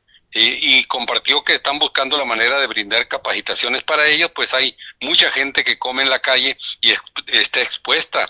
Eh, por temporada de verano agregó que puede haber apagones de energía eléctrica, lo que pudiera haber también producto echado a perder debido a que al originarse el apagón, que pueda durar varias horas, puede afectar todo tipo de carnes. Y para el caso de los mariscos son más delicados. Y por otro lado también precisó Aguirre Ruiz que ya dos establecimientos fueron suspendidos en fecha reciente por faltas de sanidad. Y la otra última información de este día eh, ante el inicio de la temporada alta de vacaciones de verano, se reunieron las autoridades federales y municipales de este puerto en torno al saneamiento, limpieza y vigilancia del recinto portuario y de la dársena del área de muelles, en donde se tomaron importantes acuerdos para atender contingencias que se puedan generar en, la, en esta área, ya sea por residuos orgánicos de la pesca, basura o derrame de hidrocarburos, en la cual se estarán realizando operativos de vigilancia y control de la actividad pesquera y turística, así como jornadas de limpieza y una intensa campaña de concientización y educación ambiental. Esto es para las buenas prácticas en la disposición correcta de los desechos que se generen en, esas áreas. Eh, por ello, está participando en la sexta zona naval, la CONAPESCA, la Profepa, la Capitanía de Puerto, el administrador del recinto portuario, la Dirección de Asuntos Pesqueros, la SOFEMAT y otras dependencias de apoyo. Eh, pues la sexta zona naval eh, anunció que en funciones de Guardia Costera ha implementado el operativo Salvavidas Verano 2023, que entró en vigor el 15 de julio y será hasta el 20 de agosto. Esto con la finalidad de cuidar la seguridad de los turistas nacionales e internacionales que visiten estas playas. Detalló que dicha operación es realizada por la Secretaría de Marina ah, en coordinación con instituciones y autoridades de los tres órdenes de gobierno. Por su parte, el director de SOFEMAT, Luis César García mm, eh, manifestó que se acordó establecer un comité de vigilancia para realizar campañas de concientización entre los pescadores y los prestadores de servicios turísticos y en general la comunidad para minimizar los riesgos de contaminación del mar, que es uno de los principales atractivos de este destino de playa. Pues así, esta es la reunión que hubo ayer, antier, eh, más bien el viernes. Y, eh, llama mucho la atención, Alberto, de, de cómo constantemente, y esta es una tarea que no debe de, fallar nunca eh, lo que es la, preparación, la constancia en cuanto a, todo lo que tiene que ver con el saneamiento, el cuidado, pues, del, producto principal de, ustedes, que es el mar, ¿verdad? Así es, y, hubo una preocupación y de, yo creo que también esto motivó para que se reunieran eh, los tres niveles de gobierno en esta materia, porque hace 15 o más días eh, empezaron a llegar mucho pescado muerto a las playas como que los barcos, los, el eso lo estaban tirando allá en alta mar y pues el mar arroja a la, a la orilla todo lo que es basura. Y esto pues se puso muy fea la playa, en algunas partes había muchos peces muertos ya y, y esto pues, orilló a que se tomaran más precauciones al respecto, un llamado de atención a los barcos, a las pangas que, que pueden son, que son los que deben de tirar este producto. No, no sé si ya tengan datos ustedes o percepción cuando menos ya sabes, nosotros estamos aquí de paso a Puerto Peñasco, somos un paso obligado para todo el que quiere llegar a Peñasco por vía costera. Y, he estado observando principalmente el sábado, el viernes y sábado, muchos vehículos, camionetas que evidentemente son viajeros, turistas, que nacionales, carros nacionales, rumbo a Puerto Peñasco. No sé si ya se ha notado todo eso, lo que nosotros estamos viendo aquí, cómo está pasando gente para allá se ha notado bastante. Quiero decirte que el, sábado y el domingo anduvimos ahora sí que dando la vuelta ahí para, para ver, estar checando cómo andaba, sobre todo el malecón y las playas. La playa ayer estaba llena, así parecía Semana Santa. Y es que ya entraron las vacaciones escolares, ahí vienen las del gobierno también, mm, no sé, cualquier día ya empiezan las vacaciones. Hoy inician oficialmente las vacaciones de ah, gubernamentales. de gobierno Fíjate, entonces todo esto ha llevado a que pues Puerto Peñasco es un lugar de, visita, no digo que obligada, pero sí muy preferida por, por mucha gente que, sobre todo de Chihuahua, hay mucha gente de Chihuahua que viene y, y, esto pues sí, ya, ya, se, ya se está notando mucho eh, la presencia del turismo. Y es que desafortunadamente para Guaymas, San Carlos, todos los acontecimientos que ha habido han ahuyentado y, se ha focalizado más la gente, la gente que gusta de salir a Peñasco. Eh, es por hoy el eh, destino número uno en Sonora. Sí, seguramente hay mucha gente que visitaba Guaymas, San Carlos, y que en esta ocasión a lo mejor ya le dio cierto miedo, cierto temor de volver a ir por lo que está pasando ahí, y dice, bueno, pues he, escuchado mucho hablar de Puerto Peñasco, vamos, hay que probar a ver cómo está para allá, ¿no? Y esto pues va a ser capitalizable por todas las hoteles y todos los restaurantes y todas las empresas que se dedican al turismo para que pues si pueden retener ese turismo para los siguientes años pues, pues, si los tratan bien si se van contentos pues es probable que regresen no y, y esto pues qué bueno para Peñasco y también para nosotros, porque de alguna manera ahora ah, sí, que ahora sí que chorrea, como dicen, ¿no? Todo lo que es la, calle Obregón, todo lo que es la calle Obregón, principalmente la, eh, pues ahí todos muchos vehículos deteniéndose pues en, en, los restaurantes, taquerías y de todos los servicios que hay por esa calle. No, y también en la zona agrícola, yo retiro Hermosillo y cuando regreso compro uvas, compro Las naranjas. Cuando hay naranjas, exactamente, también ahí en el Campodónico. O sea, hay muchas cosas que comprar en el trayecto y hay mucha gente que le gusta mucho lo, natural y, y, encargadito de, de, todo eso que venden ahí. Así es. Alberto, muchas gracias. Hoy de este no no no nos es común así la noticia tan leída, pero al final de cuentas es es es la pues, noticia, ¿verdad? Tenemos que tener una base porque si no se nos olvida, ¿no? no, y, no te lo reprocho, pero me refiero a que las circunstancias de, de la falta de energía pues nos, nos sacó de onda ahí. Sí, se fue dos veces seguidita, ¿no? Y, ya no se ha ido, pero sí saca de onda. A la otra me voy a prevenir con una impresión ahí. De perdida lo, lo que improvisemos, pues no hay problema, pero lo que lo sustancial, pues sí tiene que ser exacto. Me, me han comentado y muchas personas eh, me comentan que les gusta mucho la, la, el enlace que hacemos contigo, precisamente porque dice que cómo, cómo tenemos verbo, cómo platicamos. Sí, pues es que hay mucho, ya estamos muy correteados y hay muchos temas que, que dominamos y eso que no le hemos entrado a la política, porque hay espérate, Espérate, apenas, viene lo bueno. apenas viene lo bueno. Así Oye, por cierto, eh, eh, te escuché decir que va a estar ahí Marcelo Brad, la verdad no creo, porque aquí también mandaron una invitación a las 10 de la mañana en un restaurante. Y, y, a mí una persona organizadora, no, me dijo, vienen los coordinadores para anunciar que va a venir pero a lo mejor igual es en Caborca, ¿no? Ah, sí, wow. Entonces, el pues anuncio, la invitación está muy sugestiva. Está la foto de Marcelo Brada de invitación a conferencia de prensa, pero no especifica que va a estar él. Eh, Dice, mejor Marcelo, Coordinación Estatal Sonora te invitan a la rueda de prensa. Y aquí es a las 10 de la mañana y allá a las 2 de la tarde. O sea que puede ser un, un engaño para, para, para para con los con los coordinadores. Sí, sí, va a haber una, una rueda de prensa con los coordinadores para obviamente promover, a lo mejor va a venir y va a anunciar, ¿no? Okay. Pero sí, yo yo aquí yo lo confirmé, no va a estar él. Porque la conferencia es un restaurantito lejano allá en las orillas, no creo que Marcelo pueda ir a, esos lugares, ¿no? Pues solo, que, no, solo que no traigan presupuesto. Y no está muy chiquillo el restaurante, o sea, no, no, no, de hecho yo a mí me entró la duda porque vi a Marcelo ahí, rueda de prensa, y dije, ah, va a venir Marcelo, y le hablé a alguien, oye, había llegado ahí de los marcelistas, no, no, me dijo, va a venir Jesús Villalobos de, de la coordinación estatal y, vamos a estar nosotros ahí para decirles, pero no, no está Marcelo, así que yo supongo que... Jesús Villalobos es el, no es el panista. Ese mero, ese mismo. que fue subsecretario de, de, Hacienda, ¿no? Con Padres. Sí, con, con, Madre, con Padres estuvo ahí, trabajó en la, la Secretaría de Hacienda. Era, era el que pagaba, para decirte lo más directamente. Era el de egresos. El de egresos, era el de los, de, los dedos chiquitos de, de, este, de, López Caballero, recuerdo. Y luego se quedó, se fue López Caballero y se quedó ahí gente de Padres, pues. Ah, así es. ¿A poco? Ahora anda chapulineando.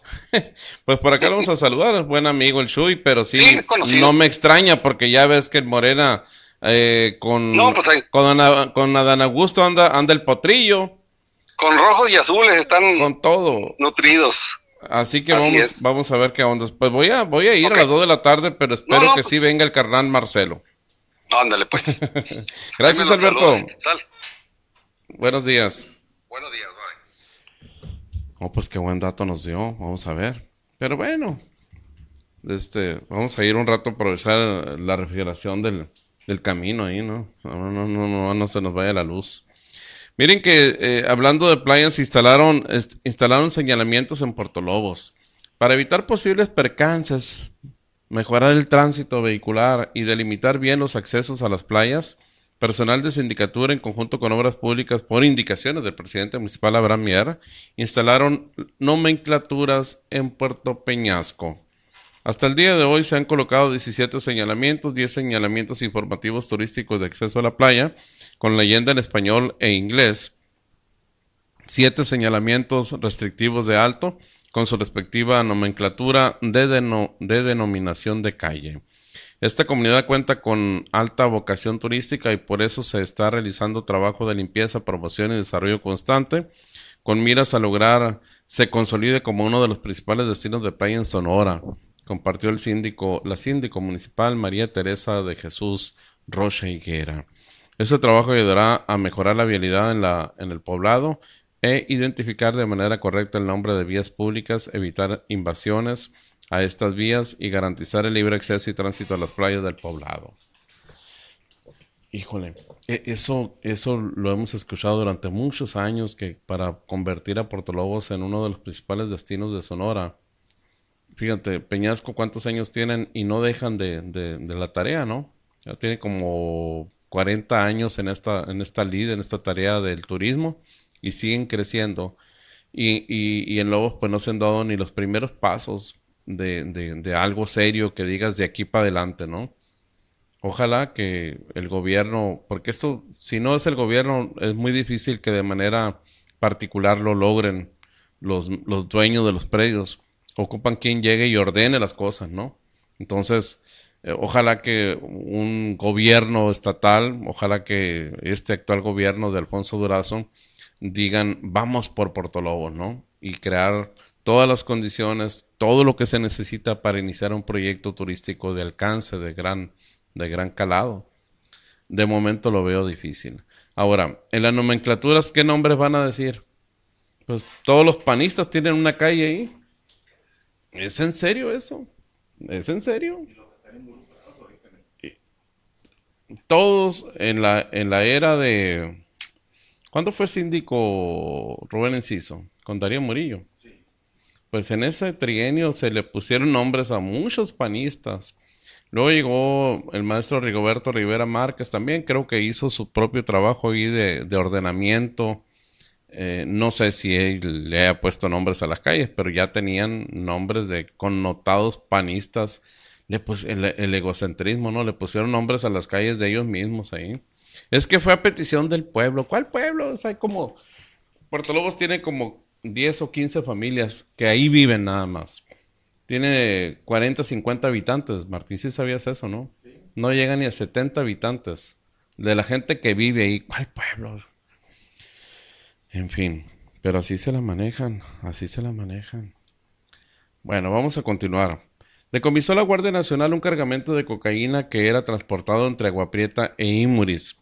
En la carretera Imuris-Aguaprieta, en la en la Guardia Nacional y el Ejército Mexicano, ellos detuvieron al operador de un tracto camión que trasladaba un cargamento con cerca de 200 paquetes con aparente cocaína ocultos en un doble fondo debajo de unas placas de acero.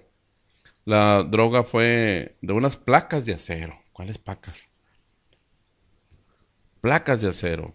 La droga fue encontrada después de que los oficiales detuvieron el tracto camión por traer unas un ajuste suelto y al observar que cerca de la plataforma detectaron una soldadura en la base de la plataforma por lo que les llamó la atención. Al descubrir la zona fueron localizados los cuadros de droga que procedían desde el estado de Torreón, bueno, no es el estado, desde Coahuila, municipio específico Torreón, y tenían como destino Tijuana, Baja California. Desde el estado de Torreón, dicen. bueno, fíjense que hablando de, este tipo de informaciones, fue encontrado un barco mazatleco, un barco mazatleco que, que era tripulado eh, por un extranjero, y bueno, llevaba su tripulación. Voy a entrar aquí porque me gustó la, la nota. Housing. Aquí está. Y, y, esta información habla de, de, este barco que tenía tres meses extraviado. Tres meses que no sabían de él y fue localizado, eh, pues, afortunadamente, aunque, eh, pues, no dejan de ser tres meses de extravío, ¿no? Eh, ahí les leo la nota que está.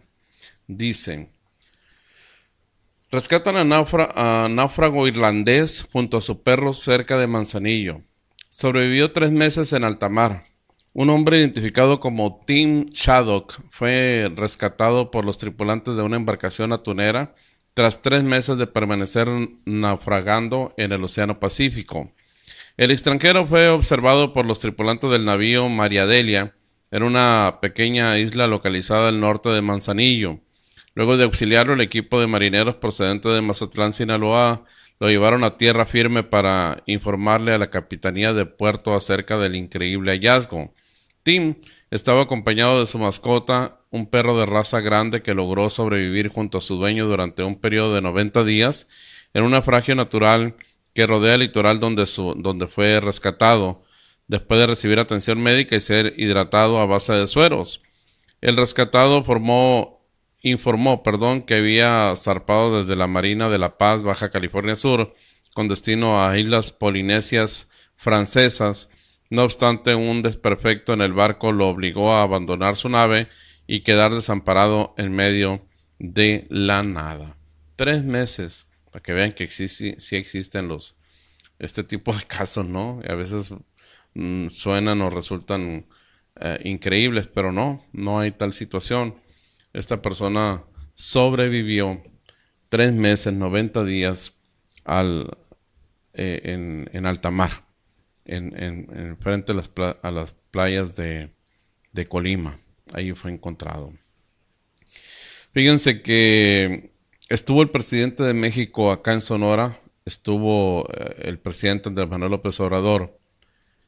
El trabajo en conjunto entre el gobierno de Sonora y el gobierno de México para la modernización de, de, la carretera y de caminos brindará un gran impulso para dinamizar la economía y el turismo en el estado, con una inversión de más de 5 mil millones de pesos, resaltó el gobernador Alfonso Durazo Montaña en el marco de la gira de Sonora en Sonora del presidente Andrés Manuel López Obrador.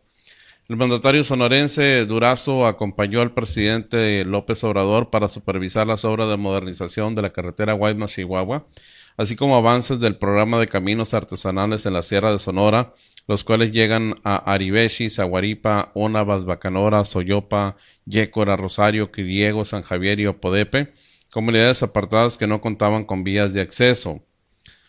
En esta reunión se acordó incrementar cuadrillas en todos los frentes, en tanto que para este año se tiene un avance de 48% para 18 caminos con una longitud de 103 kilómetros con una inversión de 500 millones de pesos. Estamos viviendo un momento histórico y de excepción con la modernización de la carretera Guaymas-Chihuahua que forma parte del proyecto del, del puerto de Guaymas y con el programa de caminos artesanales estamos fomentando, dijo un desarrollo regional sostenible, dinamizando la economía de la región y permitiendo que lleguen más inversiones a nuestro estado que se traduzcan en beneficio para las y los sonorenses, indicó el mandatario sonorense.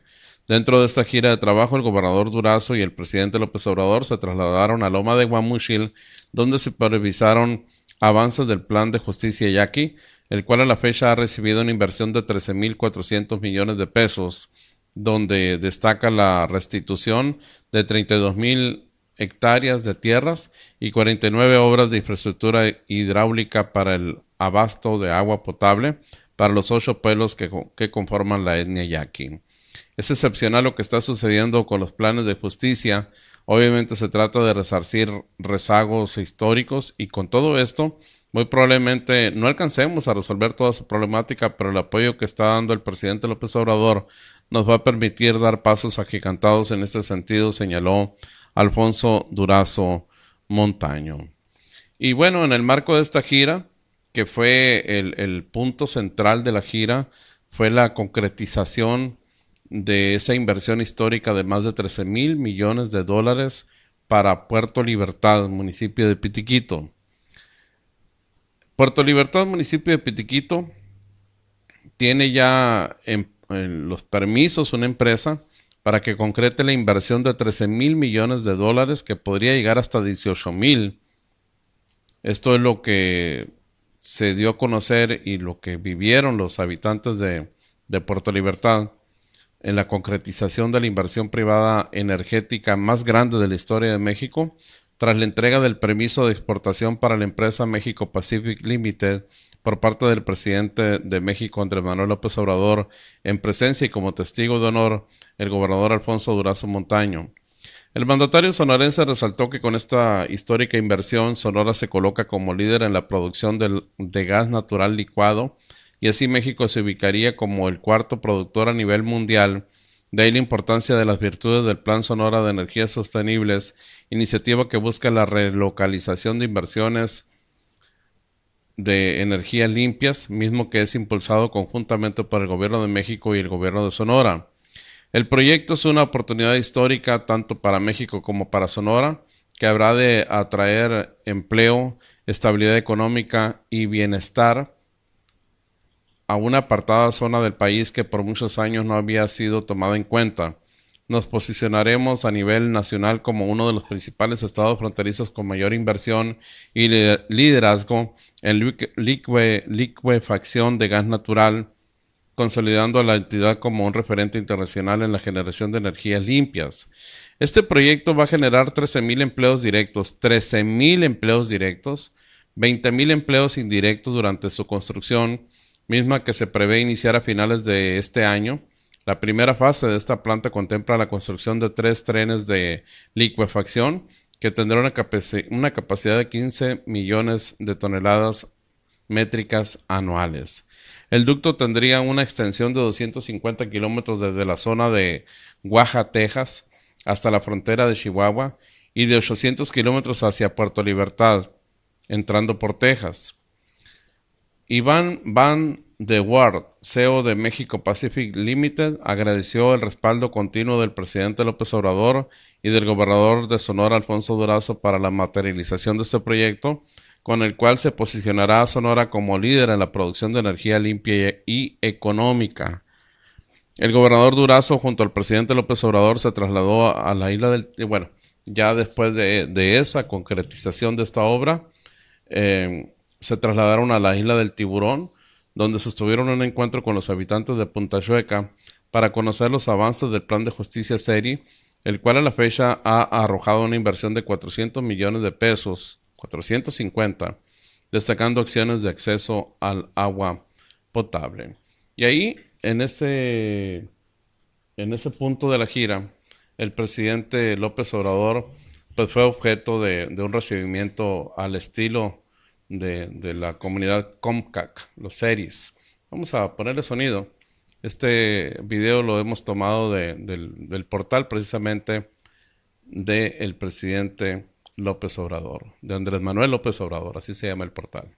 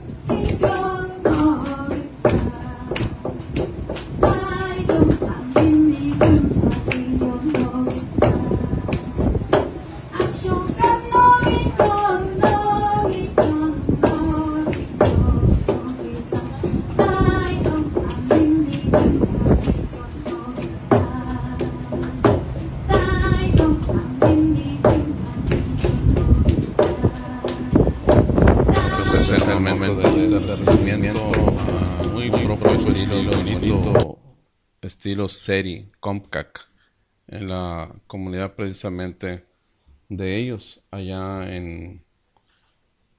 Esto fue en la isla del tiburón, en la, allá, en la isla del tiburón, hasta allá lo acompañaron y ahí... Porque en la isla del tiburón no vive nadie, ¿verdad? ¿O sí? No, no, no, pero es, es parte del, del, territorio Seri. Es, es, es, la isla más grande de México, ¿no? La isla del tiburón es la isla más grande de México, esto como dato. Y rica también en especies. En especies. Y, está bajo, bueno, en el dominio, en el dominio Seri, en lo que es la, la nación Seri. Pues muy bien. Esto sucedió este fin de semana. Más ecos de esta información la tendremos mañana porque hay mucho que discernir, mucho que analizar. Hoy precisamente el gobernador Alfonso Durazo Montaño está convocando rueda de prensa. O sea, eh, es muy difícil en una, en una rueda, en una, en una sola exhibición, dígase así, eh, tener tantos datos juntos. Eh, o, hay que analizar pues todo lo acontecido. Aquí está rueda de prensa a la una de la tarde, hoy lunes 17, sí, o sea, urge, el gobernador es muy, es muy comunicativo, ahí te mandé la imagen, es muy comunicativo, le, gusta mucho de, la comunicación como herramienta de, de, gobierno y hoy a la una de la tarde está convocando a los medios para discernir, para contestar inquietudes, preguntas que, que estén volando las respuestas, ¿no? Hoy a la una de la tarde rueda de prensa del gobernador Durazo. Muy bien, pues vamos a estar al pendiente de esto, a ver qué más hubo, porque una cosa son los eventos muy ya muy programados, pero todo lo que rodea una gira y tan importante, siempre, y, hoy estoy seguro que lo va a decir el gobernador, en una ocasión dijo, esta es la, la, la madre de todas las visitas del presidente a Sonora. Hace como un año lo dijo ahora estoy seguro que lo va a decir, esta es la más importante visita del presidente Sonora, por lo que significa la inversión, mega inversión para, para Puerto Libertad. Vamos a un corte rápido y volvemos con más noticias. En Seguridad Industrial de Caborca tenemos todo para la seguridad comercial de oficina, la industria, agricultura y minería. Contamos con extintores, material para soldadura eléctrica y autógena, oxígeno médico, ferretería, uniformes con bordado personalizado, impresiones en vinil y lona en full color, calzado de uso rudo y de oficina. Visítenos, Avenida 13 de Julio entre calles 4 y 5. Estamos certificados para ayudarle con todos los requerimientos de las normas oficiales de protección civil y de la Secretaría del Trabajo. Además, contamos con instructores certificados para capacitar al personal de su empresa. Somos Seguridad Industrial de Caborca, los que le damos seguridad a su empresa.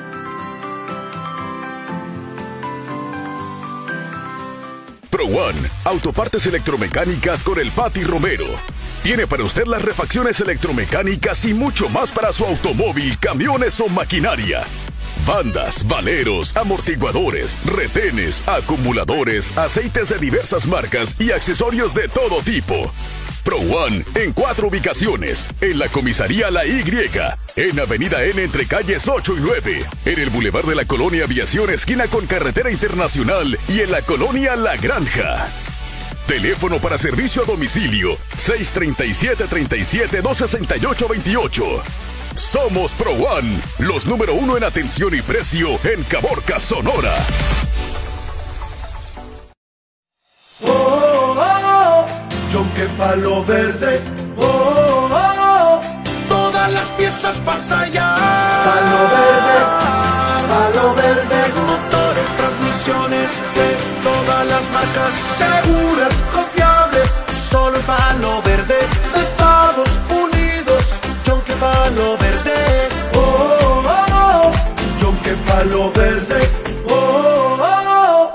Que palo verde. Calle 38 y Santa Teresita, Colonia Palo Verde. Desayunar, comer y cenar. Vamos todos a Restaurant Las Palmas donde disfrutaremos variedad de platillos todos los días, excelentes porciones de alta calidad a bajo costo. En Restaurant Las Palmas también podrás saborear pizzas, hamburguesas, baguette, hot dogs, burritos, ensaladas y todo lo que se te antoje. Mmm, tú nada más pídelo, estamos para atenderte. Restaurant Las Palmas, junto a la gasolinera Conox Anexo, carretera internacional, salida Pitiquito en Caborca, Sonora.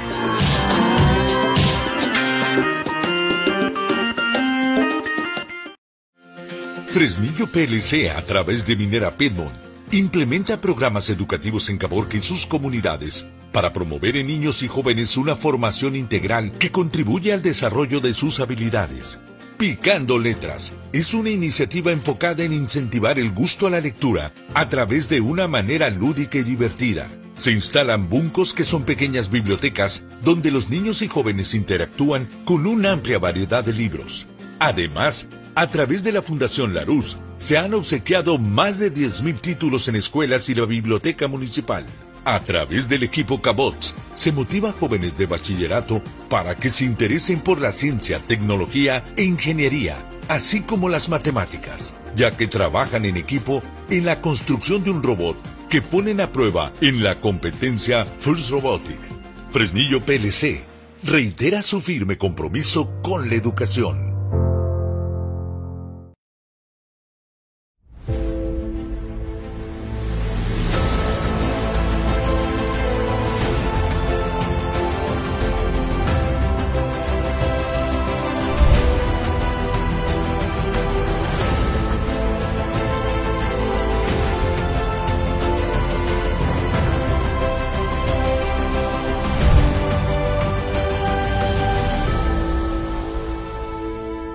Sonora, tierra de oportunidades.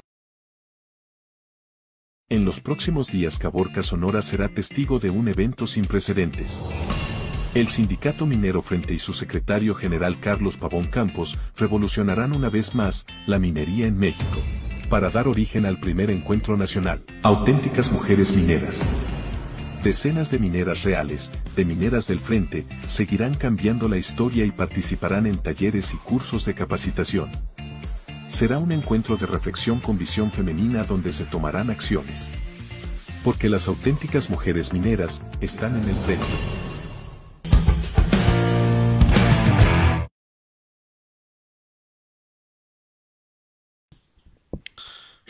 Bien.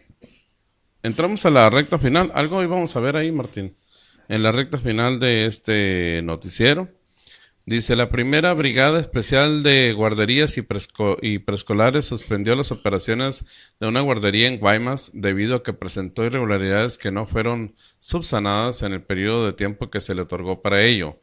Dicha guardería eh, daba atención a 17 niños y fue inspeccionada debido a denuncias ciudadanas. Pues ahí está, sigue actuando la Unidad Estatal de Protección Civil de hecho, son algunas ya las guarderías que se han inhabilitado, suspendido temporalmente hasta que no se subsanen los, los señalamientos eh, en distintos municipios, en este caso Hermosillo, San Luis, Guaymas. Ahora, esto es lo que estamos conociendo. Y bueno, así hemos llegado al final de este su noticiero. Bueno, vamos a leer mensajes de las personas que nos escribieron ya por último por, por respeto a ustedes, obviamente, y, agradecimiento que nos, que nos estén viendo, escribiendo y compartiendo. Gabelicia Barajas dice, se ríe, dice, así es, Julio, los ejidatarios no quieren lluvia, aún no levantan todas sus cosechas, correcto, ya sé. Beatriz Adriana Ávila, buenos y bendecidos días. José Anuar Abdala, buen día. Noticia de Julio Mujica, excelente inicio de semana. Eh, muchas gracias, eh, José Anuar. Dina Ortega Morales, la maestra, mi amiga, dice buen día Julio, excelente día. Patricia Álvarez, buenos días Julio y Martín, feliz inicio de semana, bendiciones. Cruz Alicia Sánchez, buenos días Julio y Martín, excelente día, Dios les dé Dios. Muy bien. Gracias, que tengan un excelente día ustedes también. A nombre del equipo de trabajo de nuestro productor Martín Villegas, les agradecemos su atención. Muchas gracias por habernos acompañado en este día. Aquí nos vemos en la próxima emisión. Noticias con Julio Mojica.